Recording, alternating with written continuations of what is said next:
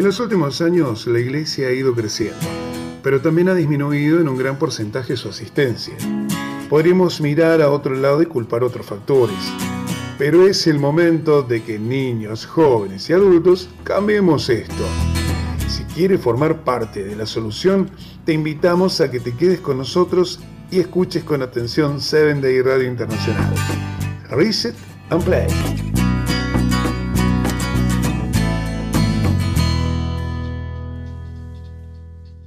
Reset and Play.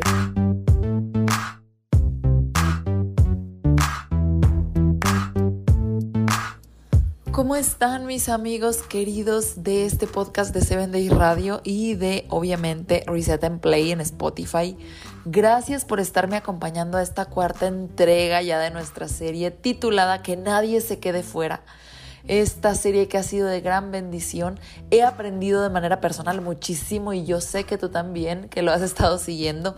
Gracias por estar en sintonía con nosotros y por cerrar esta serie con nosotros esta tarde, esta mañana o esta noche, no sé a la hora que tú me estés escuchando, pero gracias por estar con nosotros en el día de hoy que vamos a hablar de adultos.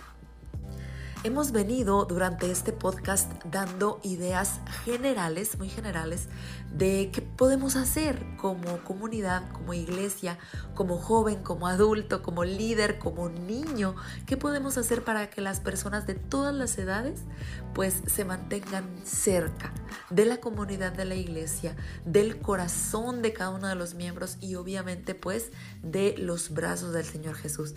Aún en la diversidad que representan todas nuestras culturas, todas nuestras edades, tenemos estrategias, técnicas prácticas que aún en toda esta generalidad nos permiten eh, acercarnos a las personas y ayudarles. Y a ti que me estás escuchando, que a lo mejor estás necesitando ese abrazo, ese acercamiento, ese qué hacer, pues también puedas tener herramientas, ¿verdad?, para mantenerte en los brazos del Señor hemos venido viendo la importancia que implica el que tomemos acción. La mitad de nuestras, de nuestras personas jóvenes que están actualmente en la iglesia, en la adultez la van a abandonar. Y eso es grave.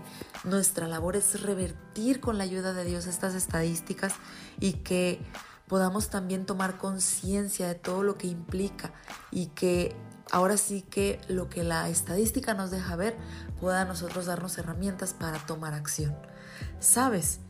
Los divorcios actualmente en el mundo afuera son en una misma proporción a los divorcios cristianos. No voy a hablar solamente de los divorcios adventistas porque sabemos que nos escuchan personas de todas denominaciones. La estadística es que así como la mitad, poco más de la mitad, fíjate, de las personas que contraen matrimonio están divorciándose poco más de la mitad. Y esta estadística se repite en una proporción muy parecida en los hogares cristianos. Sabemos que el matrimonio es una de las instituciones más importantes en la iglesia y en el mundo en general porque de ahí se deriva la sociedad. Del matrimonio nace la familia, de la familia nacen las sociedades. Y obviamente ha sido un trabajo muy arduo el que el enemigo ha venido haciendo con la familia y el matrimonio obviamente ha sido un blanco muy muy fuerte de los ataques de este frente tan pues tan tan bárbaro, ¿verdad? Hemos venido aprendiendo que nuestros amados hermanos no se van de nuestras iglesias y de nuestras congregaciones por falta de conocimiento. Tampoco se van por falta de recursos económicos personales, no. No se van porque la iglesia esté fea o porque el cantante se equivocó durante el servicio o porque hubo un mal sermón, un día de culto. Tampoco se van porque haga calor o porque haga frío, no. La gente nuestros amados se van de la iglesia por falta de integración, falta de participación o de congruencia entre lo que ven y lo que oyen. Se van porque pierden su primer amor por alguna situación de depresión. Bueno, hay mucho que comentar al respecto, pero si es una situación médica, pues nuestra parte es aconsejarles. Sin embargo, si no, si está en nuestras manos, si no es una situación particular de la persona, Ahí es donde nosotros sí podemos tomar partido, en la parte de integrarlo, de que se sienta abrazado, de que participe, de que vea la congruencia y sobre todo el amor en la iglesia y que de eso vamos a hablar en un momento más. Pero voy a hacer un espacio aquí porque quiero presentarte a alguien. Está con nosotros Jorge Lozano, que es, como ya veníamos platicándoles, una persona a la que yo admiro de manera particular. Él en este momento se va a les va a regalar 30 segundos de su, de su currículum para que nos platique qué, qué es de él y por qué nos está acompañando esta tarde, Jorge. Wow, muchísimas gracias. Bueno, generalmente cuando uno da su currículum, eh, generalmente la gente habla de sus logros de vida, cuando en realidad son las experiencias, los errores, los fracasos, los que nos dan el, los que nos dan el conocimiento y el acceso a la sabiduría de Dios. Me conformaré con decir que académicamente hablando estudié una maestría en relaciones familiares, pero lo más fuerte es mi experiencia, mis errores, mis fallas y el aceptarlas con el conocimiento de la palabra de Dios. Creo que ese es mi mayor, vamos a decirlo así, eh, mi mayor, eh, mi mayor base para hablar de lo que, de lo que hablamos, Lilibet.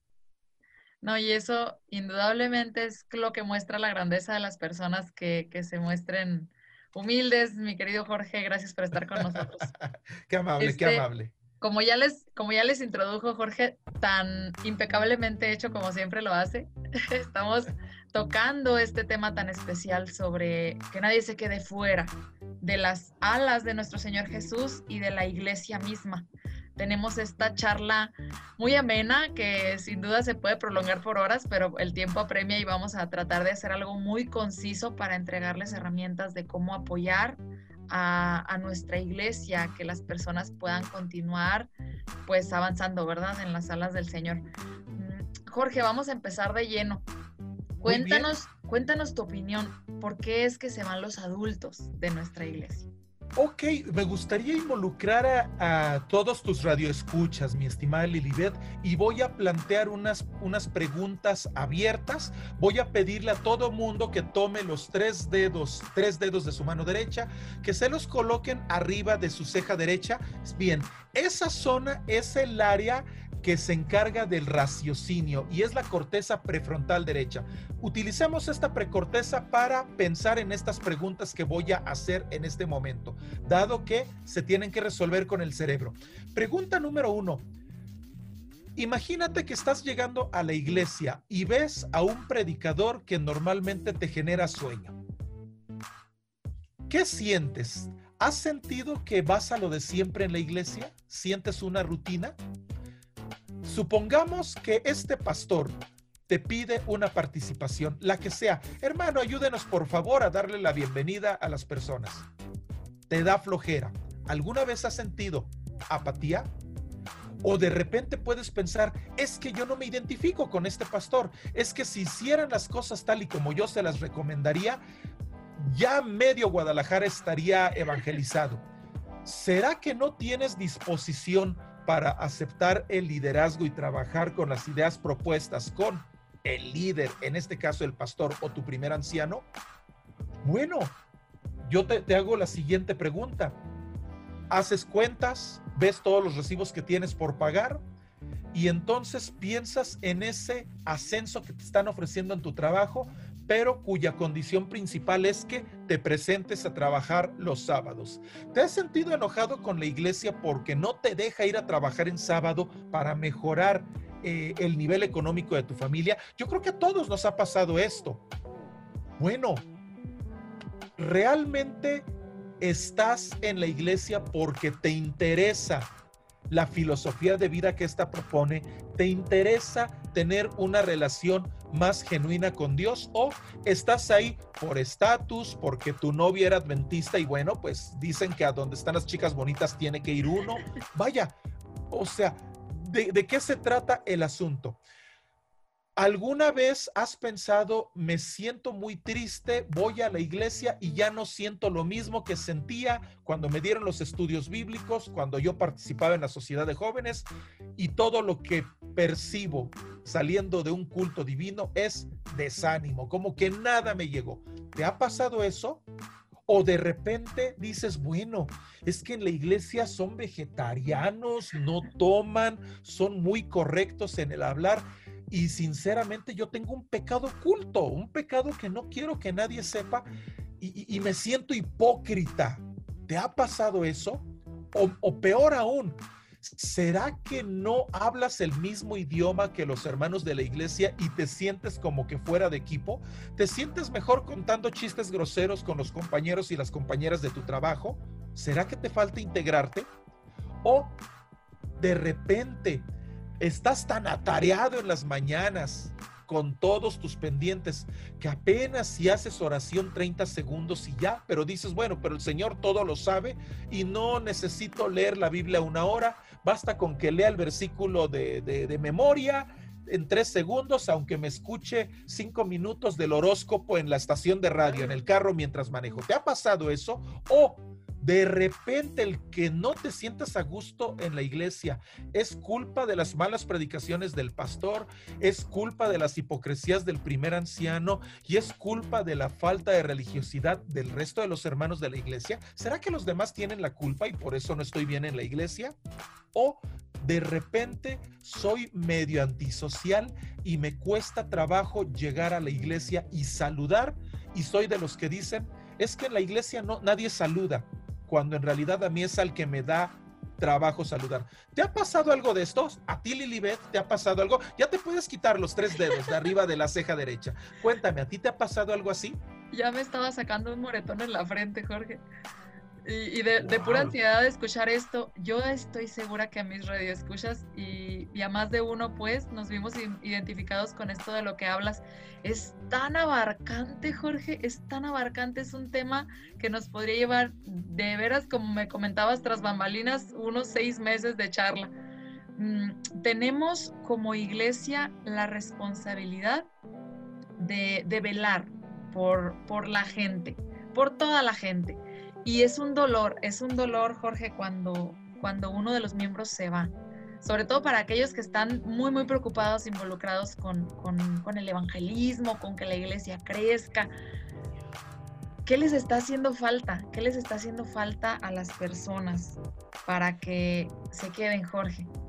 Bueno, en toda relación, mi estimada Lilibet, eh, eh, tiene que haber un compromiso mutuo o un compromiso de dos, definitivamente.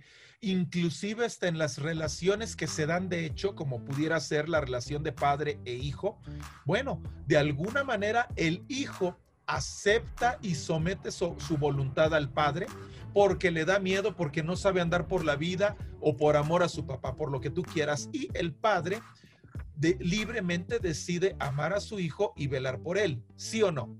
Así es. Bueno, en este caso, nosotros acabamos de hablar de la parte que le corresponde al hijo, es decir, al miembro de la iglesia. Pero ¿cuál es la responsabilidad esta relación de amor miembro-iglesia, entendiendo a la iglesia como un conglomerado social. A ver, fíjate, por ejemplo, nosotros como iglesia nos preocupamos por mantener un sentimiento de hermandad entre todos. ¿Y esto a qué me refiero? Bueno, Lilibet, tú sabes que yo acabo de, vivir un, tema, un tema de un fallecimiento en mi familia. y la iglesia, de hecho, tomó la iniciativa de hacerme un servicio de consolación en favor de mi mamá y de mi familia. Oye, me sorprendió ver hermanos que me apreciaban de Montemorelos, de Venezuela, de Colombia, de la Ciudad de México, de los Estados Unidos, en un evento que yo no convoqué, dándome el pésame, hablando cosas bonitas de mi mamá. Sentí la fraternidad de la iglesia y de verdad me sentí identificado como nunca y afortunado con, el, eh, con el pueblo de Dios, ¿verdad? Pero somos cuidadosos a nivel de iglesia y cuando establecemos nuestros planes, consideramos el tema de la fraternidad. Ejemplo, ¿Qué sucede cuando hay unas conferencias, Lilibet? Lo primero que cancelamos es la sociedad de jóvenes para darle paso a los, eh, a los programas de, de, conferencias. Rara vez cancelamos el servicio, el culto divino, pero sí cancelamos la sociedad de jóvenes. Y después nos preguntamos por qué los jóvenes prefieren irse al antro o por qué prefieren irse con los amigos a otros lados en vez de venir a la iglesia ¿Dónde está allí la promoción de la, de la fraternidad o de generar interés en los jóvenes cuando nosotros el único interés que les manejamos es este, tomar nuestra Biblia y recordarles esa frase de Pablo, no os unáis en yugo desigual con los infieles, no andes de novio con esa muchacha, pero ni siquiera le damos importancia a los eventos donde jóvenes y señoritas adventistas se puedan conocer estamos más a gusto en nuestros eventos de adultos y pues nuestros jóvenes pues conocen a señoritas de, que, que, no comparten nuestra fe religiosa. ¿Dónde está, Lilibet, nuestra responsabilidad social? Y déjame contarte algo que sí debiéramos aprenderle a nuestros hermanos católicos. Resulta ser que si tú revisas, si tú revisas, eh, vamos a llamarle así, su constitución, tienen un apartado muy claro donde hablan de la responsabilidad social de la iglesia, tanto para sus miembros como en medio de la sociedad en la que viven. Nosotros como adventistas, ¿cuál es nuestra responsabilidad social? Bueno, ahí tenemos ACFE, por ejemplo, ¿no? Y ADRA. Pero ahí no acaba nuestra responsabilidad social. Claro, ¿cuál es, ¿cuál es nuestra responsabilidad social, por ejemplo, en la colonia donde vivimos? ¿Cuál es nuestra responsabilidad a la hora de involucrar a nuevos talentos que pueden ayudar a mejorar el trabajo de la iglesia? A ver, viene la junta de iglesia. Oye, Lilibet, acuérdate que yo ya tengo 30 años en la iglesia y si no me la das de primer anciano, por lo menos dámela de director de ministerios personales. No, pues nomás estaba libre este, un puesto de diácono. Ah, no, pero yo ya tengo 30 años en la iglesia, ¿cómo voy a estar lavando el baño de la iglesia? ¿Cierto? Bueno, pero entonces, ¿por qué razón no dejamos, no enseñamos a nuevos talentos de la iglesia a que aporten con su frescura, con nuevas ideas y que se involucren tanto con nosotros como iglesia, con su iglesia, y al mismo tiempo fortalecemos el sentido de identidad de ellos con nosotros en tanto iglesia. O, por último, y, yo te pregunto de forma sincera, Lilibet, ¿cuándo fue la última vez que, que le diste una repasadita a las 28 creencias? Sin raspar muebles, mi querido Jorge. Oye, justamente hace rato platicaba con alguien de, ese tema y me dice, no, fíjate que ando muy chueco con las 27 creencias. Amigo, ya son, ya son 28, mi amigo. Pero eh, eh, te das Nos cuenta envolvamos. Sí, sí, sí. Pues esto es lo que yo veo en relación a la iglesia, ¿no? Qué interesante, qué interesante, Jorge. Y sí, entiendo que lo alcanzan ustedes a identificar cómo se enlazan todas las etapas de vida de los miembros de nuestra iglesia se enlazan. No podemos hablar de adultos sin dejar pasar lo que a estos adultos les sucedió desde su juventud. Decisiones tan simples como la novia. Ahorita Jorge hablaba, hablabas de la, de la novia.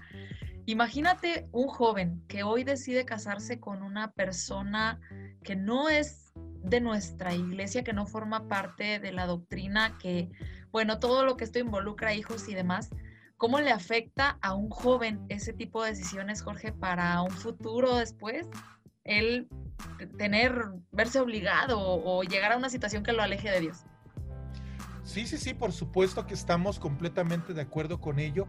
Y en ese sentido, ¿de qué manera nosotros eh, eh, como iglesia estamos cumpliendo con nuestro trabajo para proporcionar herramientas afectivas, herramientas racionales, herramientas espirituales para que nuestros jóvenes tomen mejores decisiones?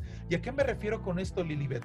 No es lo mismo andar regañando jóvenes con una Biblia de verdad no es lo mismo y podemos sacar 87 versículos para demostrarle al joven que está tomando un camino errado. Pero ¿qué estamos haciendo con ello? Le damos herramientas para redimirse, le estamos dando herramientas para que tenga un libre uso de su capacidad de raciocinio y que por medio de su libertad pueda decidir integrarse a la iglesia o estamos fortaleciendo su sentimiento de culpa. Y cuando nosotros culpabilizamos a alguien, la respuesta natural de ese alguien es crear un muro defensivo y alejarse de aquel que lo está culpabilizando. Y no solo hablo de la iglesia. A ver, Lilibet, hablemos de relaciones de pareja. Imagínate que, que, tu marido te dice, oye, Lilibet, eh, se te quemaron los frijoles y por tu culpa no desayuné y no llegué a tiempo a mi trabajo. Mira, eh, definitivamente igual tuvo razón de enojarse porque se quemaron los frijoles, pero la manera de abordarlo no es la mejor manera de, consolidar una relación de pareja y, y, tú, aunque te hayas descuidado en los frijoles y quien no se ha descuidado alguna vez en los frijoles, oye, si te culpabilizan, ¿a quién rayos le va a dar gusto identificarse? Y, rápido termino con esto. Las juntas de iglesia disciplinarias tienen su razón de ser, pero las manejamos correctamente cuando exhibimos públicamente una chica que se embarazó indebidamente. Eh, realmente estamos garantizando el dejarle la puerta abierta para que regrese a la iglesia renovada y le estamos abriendo los brazos de amor para juntos salir adelante o le estamos diciendo, ya eres sucia, no quiero que te metas con mi hijo varón y, pues tú no eres tan pura como yo y como mi hijo. ¿Qué estamos haciendo realmente, Lilibet? Este es un tema sumamente controvertido, Jorge, porque son, son regulaciones, ¿no? Que se, que se han de seguir, pero tengo certeza y, y los radioescuchas, de verdad, ustedes que nos escuchan lo estamos diciendo con sumo respeto. Em, el, el, asunto, creo, creo yo, y complementando, Jorge, es que tenemos que empezar a trabajar más con amor. Claro, y de hecho yo no hablo mal de las regulaciones. Las regulaciones son las regulaciones y hay que obedecerlas, pero con qué actitud las tomamos. Y rápidamente pongo un ejemplo de un pastor amigo mío aquí, el pastor Daniel Quintanilla. Llega a una iglesia, pastor, y me atrevo a decir su nombre por el ejemplo de vida que me dio. Llega a una iglesia como pastor nuevo y pues entre manos le dicen, la hermanita fulana de tal, una jovencita, se embarazó antes de tiempo y bueno, pues, pues hay que amonestarla y ¿qué cree? Que además la familia ya no viene a la iglesia. Vamos, acompáñeme. Y le dice al primer anciano, y ahí van, y ahí va con la Biblia bajo el brazo y llegan y tocan a la casa. Abre la señorita, pela los ojos con, con una cara de bienvenidos, pero no me los esperaba y parece que se me apareció el chamuco, ¿no?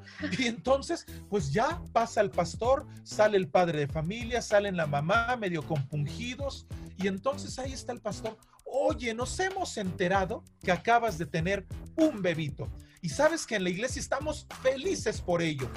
Un bebé es una bendición de Dios y es una muestra de que Dios todavía confía en el mundo. Pero, oye, mija, sí sabes que los pañales cuestan mucho, ¿verdad? Eh, eh, sí, pastor. ¿Cómo andas laboralmente hablando? Ay, pastor, pues mire, pues la verdad estoy sufriendo y no recibo apoyo. Obviamente el chico no respondió. Y entonces el pastor le dijo, muy bien, mira hija, no te preocupes, en la iglesia estamos muy felices, el señor primer anciano tome nota, te vamos a asignar un presupuesto para ayudarte a comprar pañales mes con mes. Por favor, te esperamos el sábado que entra en la iglesia para este, hacer todas las diligencias necesarias. Estamos felices de tener a un nuevo integrante en el departamento de cuna. Hijita, bueno, tú sabes cómo sucedieron las cosas y bueno, no quisiera que pasaran estas cosas. Hay alguna regla y evidentemente el tema de los cargos y tu participación en la iglesia va a tener que pasar por un proceso especial, pero quiero decirte que estamos muy felices, muchas felicidades, ten este regalito para tu bebé. ¿Sabes qué pasó el siguiente sábado, Lilibet? Regresó la muchacha, dio la cara con su bebé y regresó la familia completa. Creo que el pastor Daniel Quintanilla nos muestra cómo deben aplicarse las regulaciones, ¿cierto? Qué interesante, qué interesante que cómo se le puede dar la vuelta, Jorge. Me, impactó el, testimonio. Exactamente. híjole, híjole, increíble, Jorge pues ya estamos casi cerrando, ya estamos casi cerrando. La verdad es que es tan ameno esto que. Si apenas estábamos calentando motores, pero bueno, bueno, no, no, no vamos a, no vamos a, no vamos a dormir a nuestros radioescuchas. Así que claro que sí. Pues escríbanos, ya, ya conocen nuestro correo, así que mándenos, mándenos un mensaje por ahí. Traemos a Jorge Lozano nuevamente a estos micrófonos, familia. Vamos a cerrar con, no sé si, me gustaría más bien, Jorge, que nos platicaras alguna experiencia tuya que hayas tenido con las familias en nuestra iglesia, que, hay, que, que, nos quieras compartir y que haya marcado de manera especial tu vida. en cuanto a cómo es que las personas vuelven al Señor después de algo milagroso, algo como lo que nos platicabas, pues, pero una anécdota tuya especial que nos quieras contar. Claro que sí, los viernes en la noche yo acostumbraba, eh, acostumbraba reunirme con, con mis amigos de la iglesia, en la iglesia, y sí lo voy a decir claramente, en la iglesia de Rayón. Y pero nos reuníamos ahí los viernes en la noche no porque quisiéramos eh, darle la bienvenida al sábado, sino porque era nuestro punto de reunión para de ahí irnos al estadio. Nos íbamos a ver el partido de los Tecos de la Autónoma de Guadalajara. Como estudiantes de dicha universidad, pues teníamos derecho a una entrada gratuita. Obviamente se enteró nuestro ministro.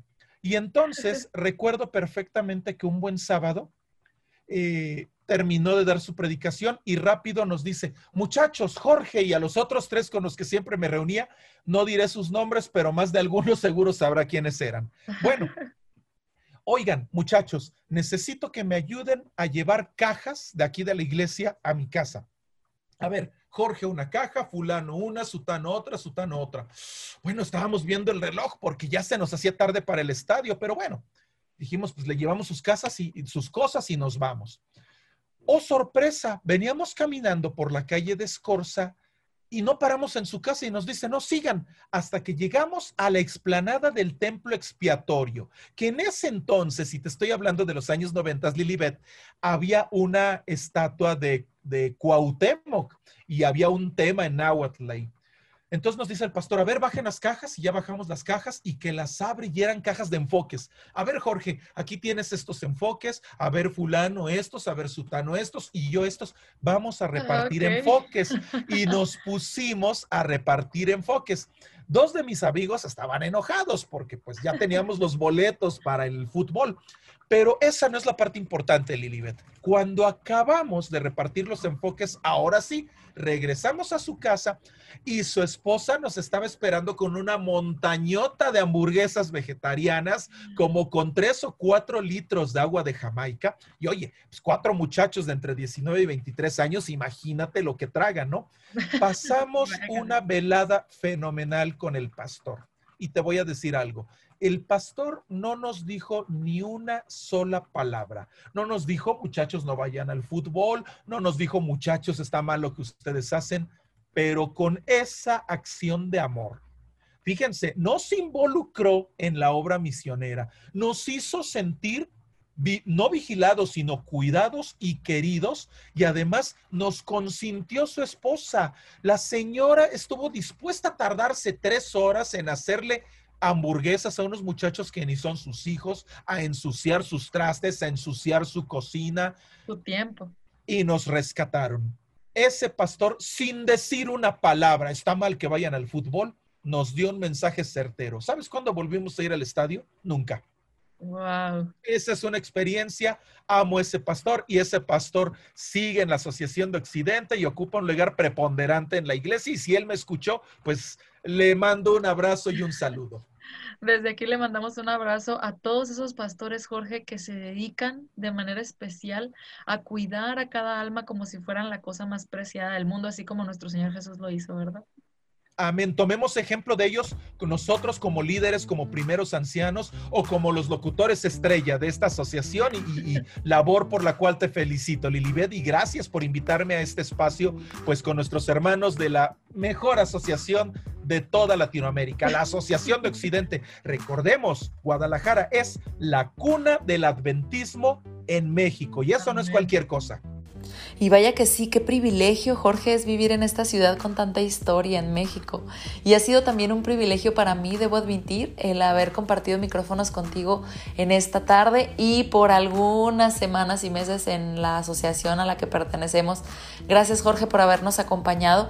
Fue bastante modesto, Jorge, ¿eh? te, te debo confesar, Radio Escucha, que me oyes Mm, fue bastante modesto en su currículum porque tiene muchísima información y de hecho él tiene mucho material al que tú puedas echar mano sobre vida familiar, sobre eh, consejería de mucho tipo, escríbenos un correo a producción arroba para que te compartamos las redes sociales de él. Toda esta información está en internet y es gratuita para que tú puedas nutrirte también de todo eso que eh, amalgamado nuestra doctrina de, cristianismo, santa, con lo que él ha estudiado, pues son una herramienta increíble para las familias.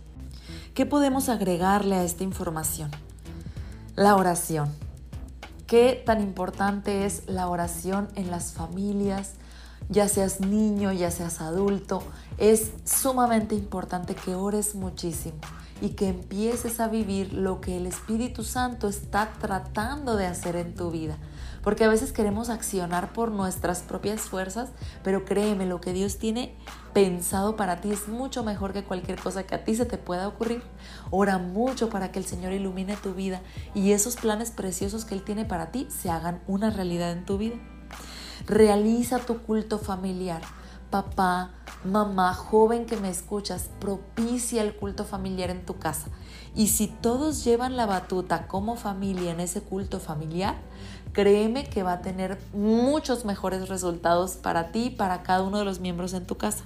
Haz un retiro familiar, vete un sábado a la playa, no sé, genera vínculos entre todos, jóvenes con, niños, adultos con, con ancianos, todos, todos generen esos vínculos preciosos que le van a dar la vida que necesita a cada uno de, las almas preciosas que forman parte de tu familia y de, y de tu comunidad para que la vida espiritual se refuerce.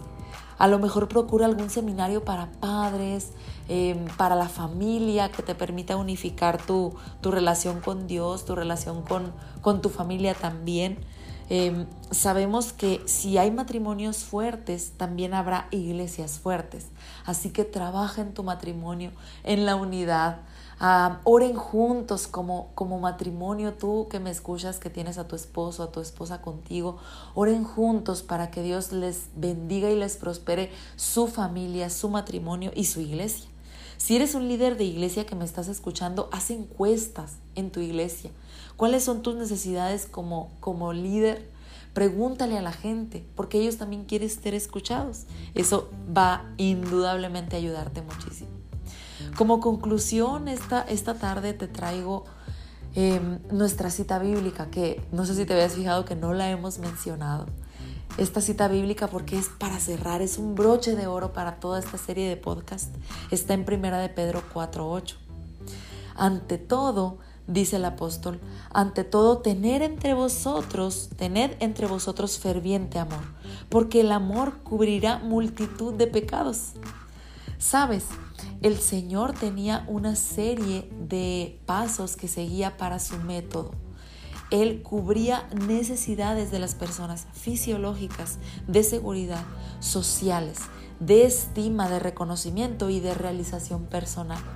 El Señor iba y les ayudaba, les daba salud, les daba alimento. Primero cubría sus necesidades básicas. Después los integraba a una comunidad de amor, de amistad, de compañerismo, donde, donde les brindaba ahora sí que esa necesidad social y de estima, de reconocimientos, haciéndoles saber que son la cosa más importante que el cielo considera y que por uno de ellos es que Él vino a morir y obviamente de realización personal al saber que hay algo más que este mundo, hay algo más allá el, saber que el Señor nos está esperando y nos está preparando una casa descomunal, una casa enorme que ni siquiera un ojo humano se puede imaginar. ¿Qué más realización personal hay que eso? Que el saber que todos los pasos en esta tierra te van encaminando a algo mucho mejor. Detrás del cielo, detrás de las nubes, Dios nos está preparando algo muy, muy especial. Ruégale al Señor que te permita hacerte impulsivamente amable con los demás. Haz a las personas frente a ti, en el momento en el que estén frente a ti, la persona más importante en el mundo para ti, en ese momento, porque lo es, porque lo es, es la persona más importante. Y créeme que el amor va a hacer que todo esto cambie. La frase que quiero que te lleves en este momento es que el amor a los demás cuando tú lo vivas como un reflejo genuino de que Cristo vive en ti, hará cosas increíbles. Y lo voy a repetir, practica que tu amor por los demás sea un reflejo genuino de que Cristo vive en ti. Seamos el pueblo de Dios, el pueblo de la Biblia, el pueblo del amor, no el pueblo del látigo, ni el pueblo de la crítica. Si alguien se va de tu iglesia, visítale, échale una llamadita, háblale, que sepa que hay alguien que se interesa por él. Y Dios va a hacer cosas impresionantes en tu vida, en tu iglesia, en tu comunidad y en el mundo. Y estoy segura que con eso el Señor va a volver más pronto. Vamos a cerrar este, este podcast con una música especial, como ya lo sabes, de nuestra amiga Ansi González, Me Encontrará. Nada puedo esconder de ti, Señor. Tu mirar revela quién yo soy. Solo puedes ver dentro de mi corazón. Aún tengo tantas cosas por cambiar. Dar un paso en tu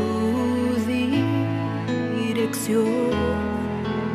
Intento asegurarme a tu amor.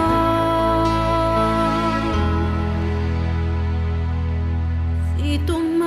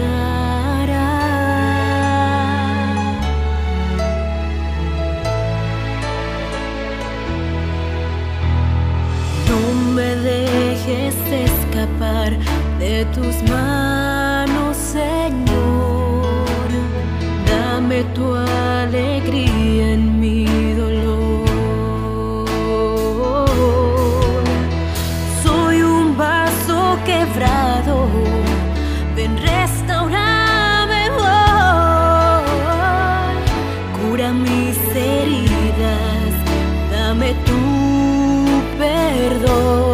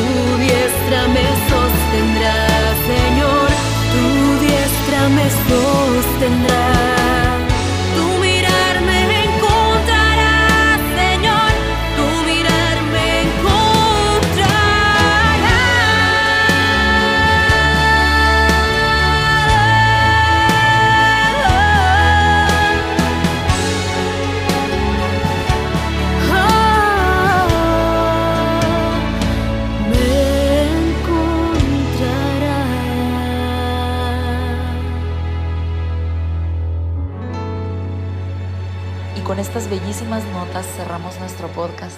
No me quiero despedir de ti sin antes recordarte que te estamos esperando. Escríbenos a producción para que nos pongas tus ideas sobre nuevos podcasts, tus sugerencias, a lo mejor algún tema que quieras escuchar más adelante. Escríbenos producción y vamos a estar encantados de poderte responder. Tu amiga Lilibet Salazar se despide de ti con un abrazo enorme. Te deseo todo lo mejor, que esta información la puedas atesorar y sobre todo compartir. Un abrazo.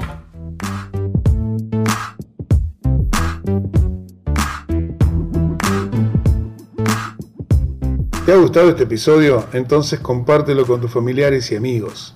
Y no dejes de seguirnos en Instagram, en nuestras matutinas diarias, por medio de WhatsApp y la página oficial de Facebook. Reset and Play.